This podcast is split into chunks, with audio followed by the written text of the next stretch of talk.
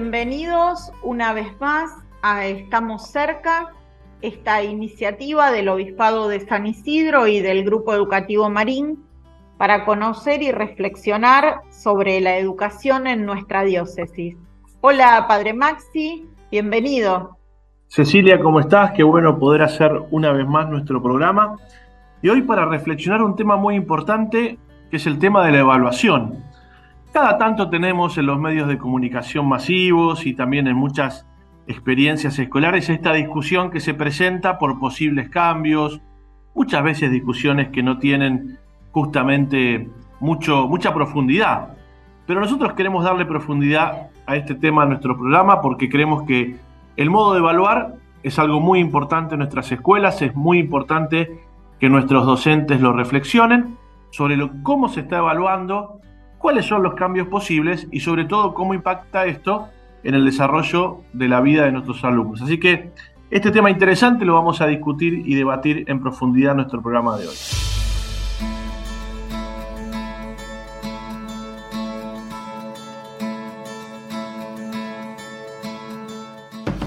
Vamos a conversar hoy con Patricia Tomieto, que es especialista en educación, docente, directora de colegio secundario, con lo cual experimenta todos los días lo que es compartir el aula con, con los adolescentes, con profesores y también especialista eh, más a nivel teórico y a nivel de estudio en el tema de evaluación educativa, que es lo que queremos profundizar hoy en esta charla.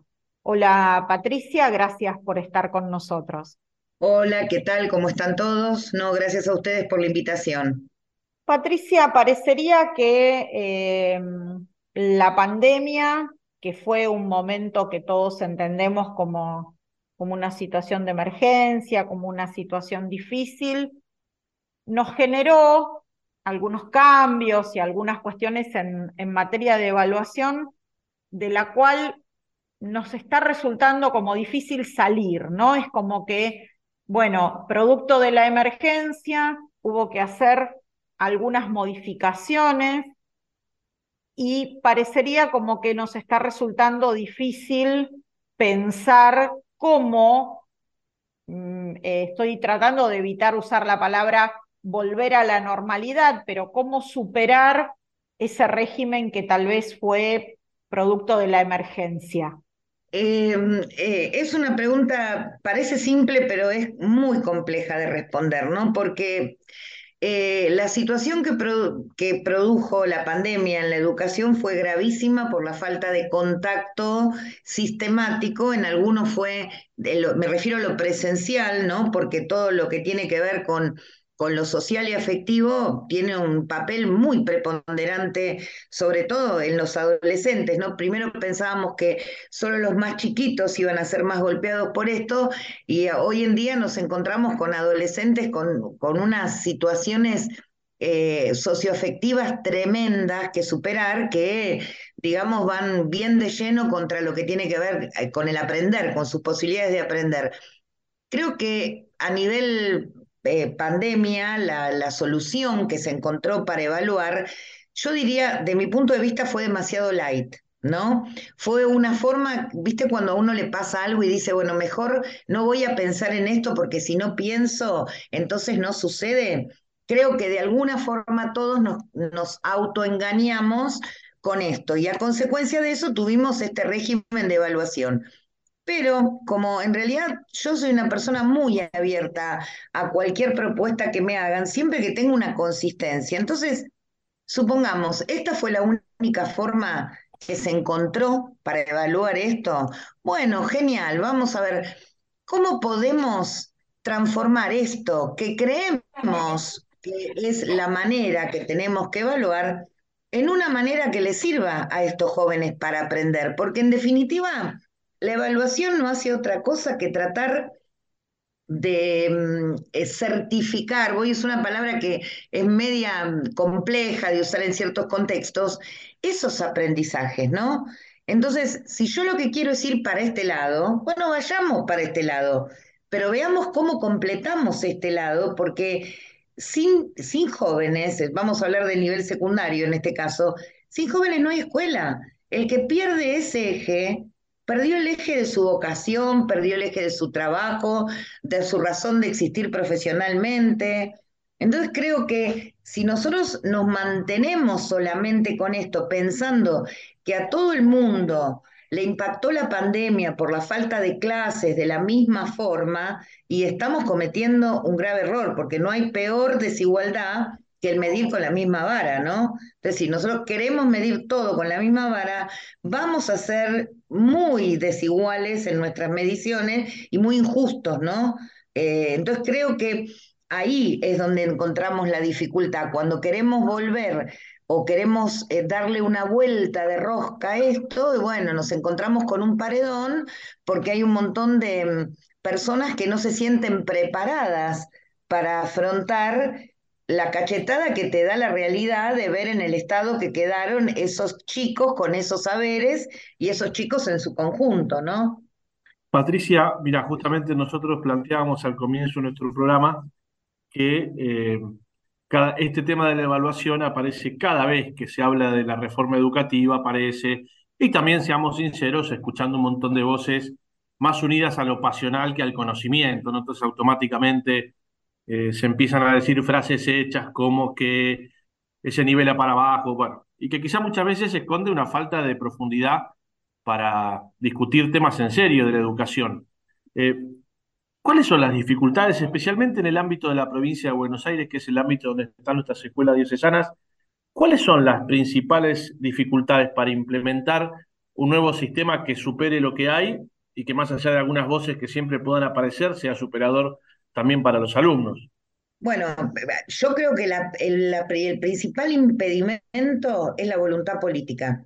Esto puede sonar, pero no me refiero por política partidaria, sino me refiero por sentarse a diseñar políticas educativas. Yo no me canso de decir que la ley que tenemos de educación nacional y la ley de educación provincial realmente son excelentes leyes, tienen un gravísimo problema, que son sus reglamentaciones.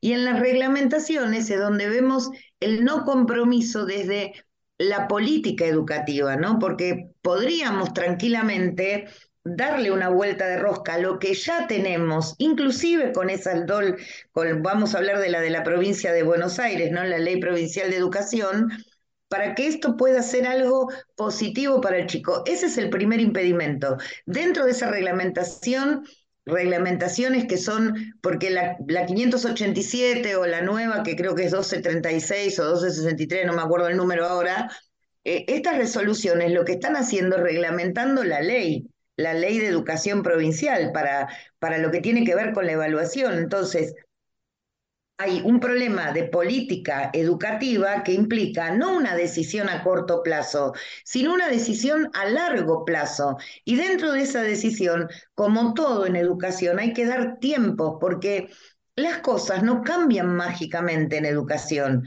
Entonces, si yo quiero tener mejores resultados, voy a saber que voy a tener que transitar un camino que va a ser largo, que va a ser ingrato por momentos, que va a tener que tener ajustes y que va a implicar una inversión de dinero, una inversión de tiempos, una inversión de docentes que quieran el desafío de enfrentar a jóvenes que tienen otros intereses, otras problemáticas, porque la verdad es que los jóvenes no son los mismos que eran hace 20 años atrás, de ninguna forma, y menos todos los que han pasado la situación de la pandemia. Entonces, eh, esa, cuando yo hablo de política, me refiero a esa política educativa. Entonces, en concreto, lo que se necesita es la voluntad.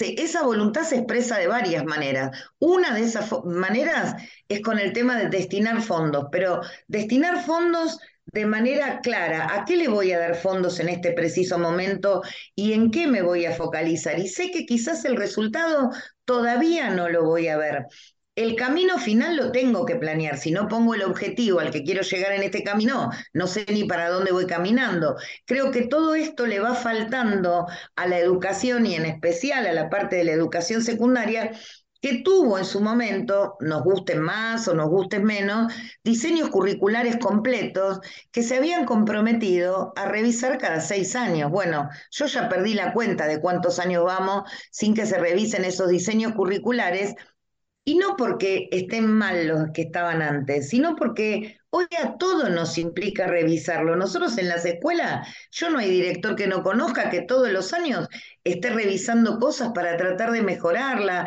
llegando a acuerdo con jóvenes, tratando de ver qué necesitan en este momento. Y creo que ahí tenemos que ir pasito a pasito sabiendo cuál va a ser el objetivo final y estando dispuestos a los fracasos intermedios y a los desafíos de esos fracasos, porque de ahí es donde vamos a ir aprendiendo, ¿no?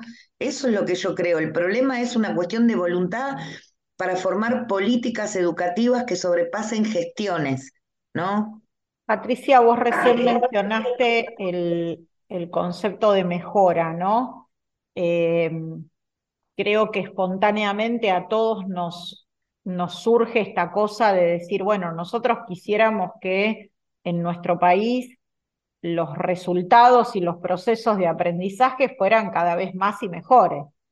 Por ejemplo, en las pocas pruebas estandarizadas con las pocas estadísticas que tenemos, ¿no? Que sería como otro capítulo enorme para abrir en el plano de, de esto, de la reforma educativa qué pasa con la información que no nos permitimos tener por las evaluaciones que no nos permitimos estandarizar y, estas lecturas que no podemos hacer a lo largo del tiempo.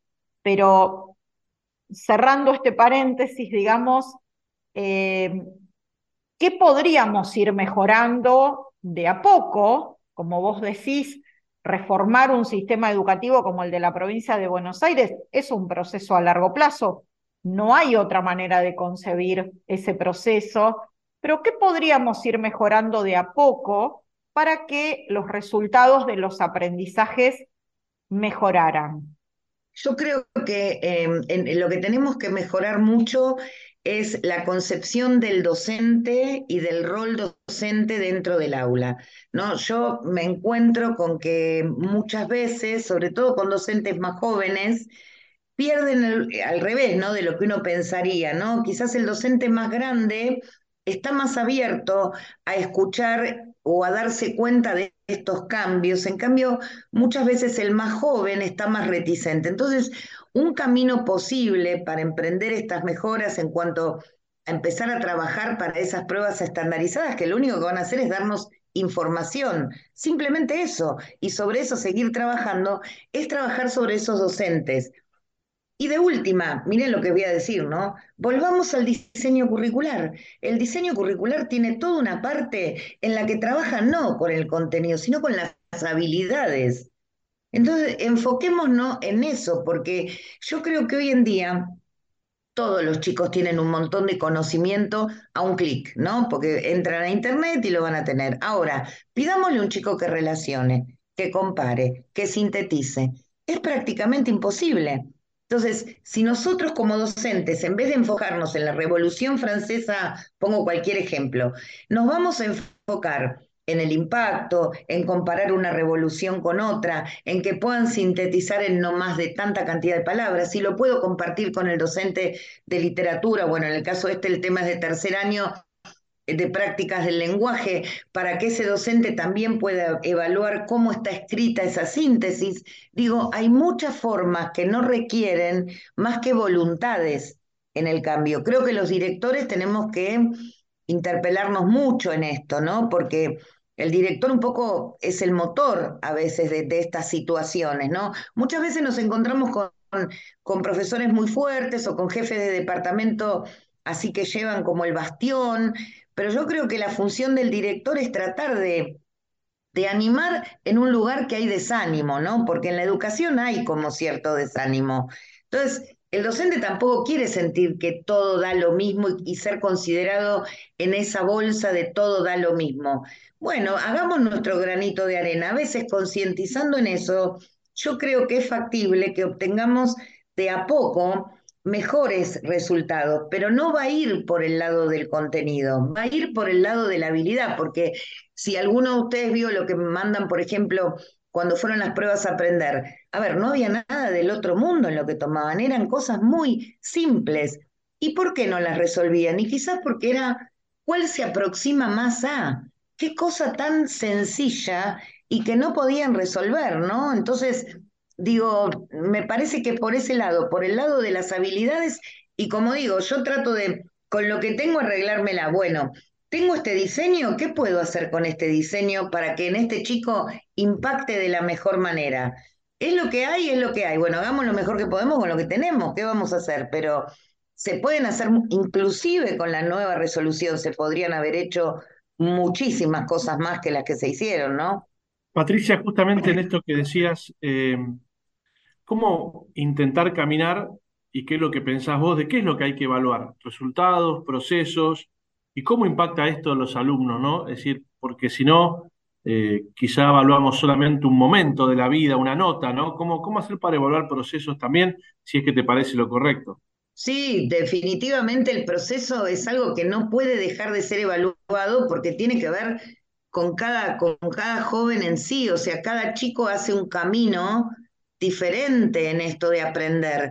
Y entonces cuando, cuando nosotros hacemos un eje o un foco en este proceso de, de, poder ir viendo cómo va caminando, cómo transita este aprendizaje, bueno, el chico se siente valorizado, siente que, que no es una persona más dentro del aula que la profesora o el profesor no tiene la menor idea de quién es, que reconoce sus logros, que reconoce también sus obstáculos como para poder ir ayudándolo. Eso no quiere decir que porque evaluemos proceso, procesos dejemos de evaluar resultados. A mí me parece que el proceso es algo, pongámoslo en un ciclo lectivo, ¿no? Eh, perfecto, todo el año evaluemos esos procesos y vamos viendo parcialmente cómo va logrando esas cosas. El resultado se va a dar automáticamente.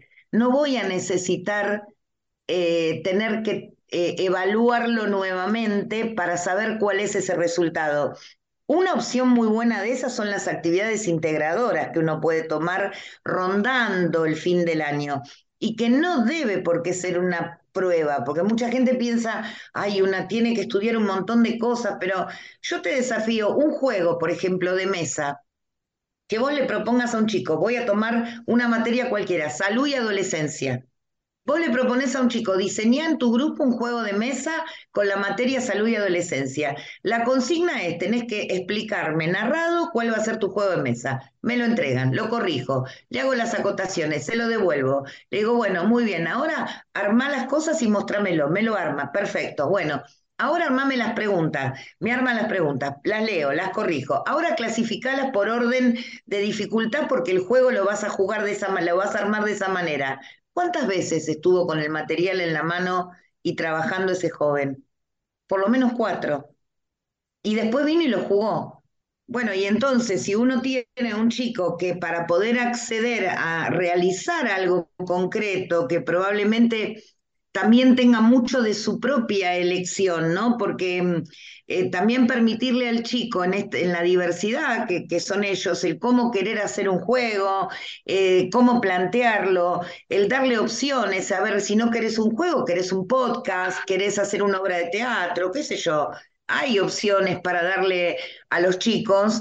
Bueno, para el momento que el chico llega a poder jugarlo y a corregir a otro, por ejemplo, en el caso del juego, que otro equipo lo juegue, el chico ya sabe las cosas y yo como docente puedo evaluar ese resultado y todo el proceso junto, porque al menos estuvo cuatro veces con ese material en la mano. Y me consta porque, como siempre digo, no hay mejor trabajo en grupo que el que se hace en clase, no el que se hace afuera de la clase, porque yo, como el docente, como docente, ¿qué ve ahí? ¿Cómo interaccionan? ¿Quién colabora? ¿Podés incentivar al que no colabora? ¿Requiere de mucho esfuerzo? No, no requiere de mucho esfuerzo. Sí quizás requiere de una forma distinta de pensar la evaluación, el aprendizaje y de trabajar con esos chicos para que también ellos entiendan una forma distinta de aprender y una forma distinta de ser evaluado. Cuesta trabajo, pero yo les digo que no siempre lo podemos lograr con todas las materias, pero los chicos son muy agradecidos con las materias que realmente se nota esto y lo ven y, y se dan cuenta que son maneras superadoras de que ellos muestren lo que aprendieron o de que traigan inclusive cosas nuevas al aula. Es como realmente, es interesante esa forma de evaluar. El proceso sí, definitivamente, pero el resultado también es importante, porque tarde o temprano, cuando pase otro ámbito, estamos hablando acá del secundario, va a tener que acreditar sus saberes sí o sí, no va a tener opciones. Y bueno, es una manera de ir entrenándolos, ¿no? En esas acreditaciones. Patricia, hace un rato hablábamos de eh, cada tanto, por no decir cada vez que hay elecciones, vuelve a, la opinión pública el tema de la reforma educativa y particularmente dentro de la, del abanico de temas que salen alrededor de la reforma o las reformas educativas, sale sistemáticamente el tema de la repitencia. Si los chicos, ay, ahora los chicos ya no van a repetir, si los chicos tienen que repetir o no tienen que repetir, y parece como que muchas veces em, el tema de la evaluación y finalmente la enorme complejidad como parte del proceso de enseñanza-aprendizaje que tiene la evaluación, queda resumida en si eh, hay que los chicos tienen que repetir o no tienen que repetir. Entonces, ¿qué importancia tiene la repitencia en el conjunto del mapa de la evaluación y en el conjunto de los procesos, hasta si se quiere, individualizados de enseñanza-aprendizaje? Claro, es que el punto es esa casi de las últimas palabras que usaste, individualizado, porque la repercusión va a ser sí o sí algo muy personal de cada uno. Te diría que por momentos y para algunos chicos puede ser hasta un bálsamo, ¿no? Porque hay chicos que eh, constantemente vienen empujando y luchando contra algo que no están alcanzando. Y muchas veces cuando esa repitencia no es tratada desde la escuela o desde las familias como, uy, Dios mío, qué terrible, sos esto, sos el otro, porque repetiste, sino acompañada, creo que el resultado también puede ser positivo para el chico. ¿Es ideal que el chico no repita? Bueno, tengamos otro sistema. Yo no tengo ningún problema con que el chico no repita. A mí no me, no me, si el tema es un tema etario y vamos a decir todo el mundo que tiene 17, 18 tiene que terminar la escuela, genial. Vamos a poner eso en, en, en la resolución. Digamos, todo el mundo que tiene 18 tiene que terminar la escuela, nadie puede repetir por eso. Bárbaro, bueno, ¿cómo, cómo afrontamos eso? Porque eso no implica saberes, eso implica permanencia. Y la inclusión no es la permanencia, son dos cosas diferentes. Entonces, queremos eso perfecto, hagámoslo venir a contraturno. Yo, por ejemplo, voy a dar un ejemplo, voy a decir algo muy personal, pero lo que me pasó en la escuela. Cuando tuvimos las horas fuertes, de los chicos que tenía pendiente el año pasado, que me habían dado hasta junio y que me costó mucho, pero lo logré hasta junio, el 67% aprobaron. Pero aprobaron porque venían a contraturno, a cada una de las materias dos horas. El profesor de su materia les subía las actividades, el profesor del aula les explicaba, trabajaba con ellos, ellos hacían, tuvieron los exámenes con su profesor, no en el contraturno.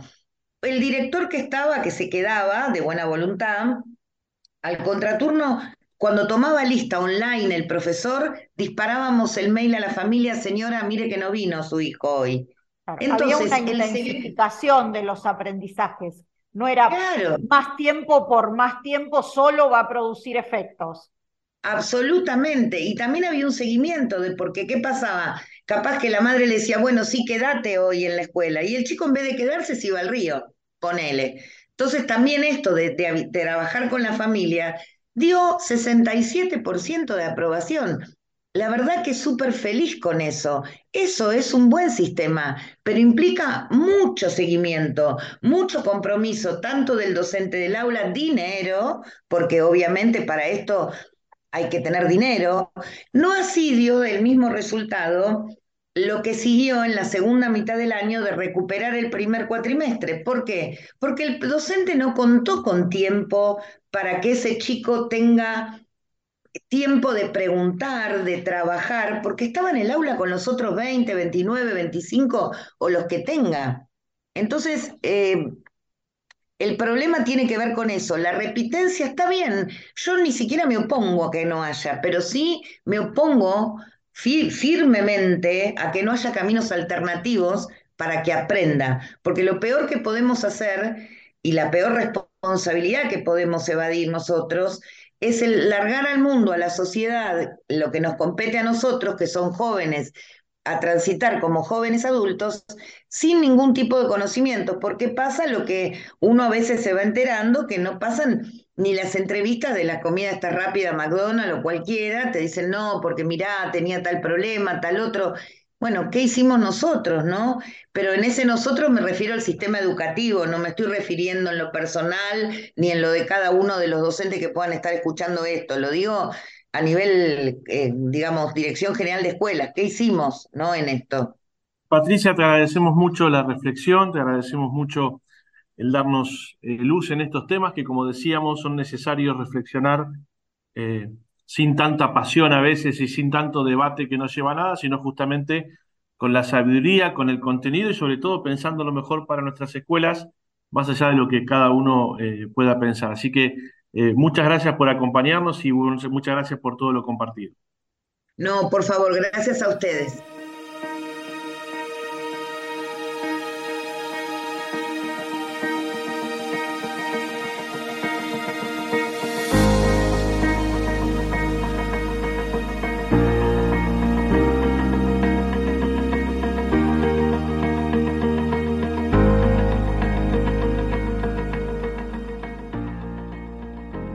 Hemos reflexionado junto a Patricia, Ceci, este tema tan importante.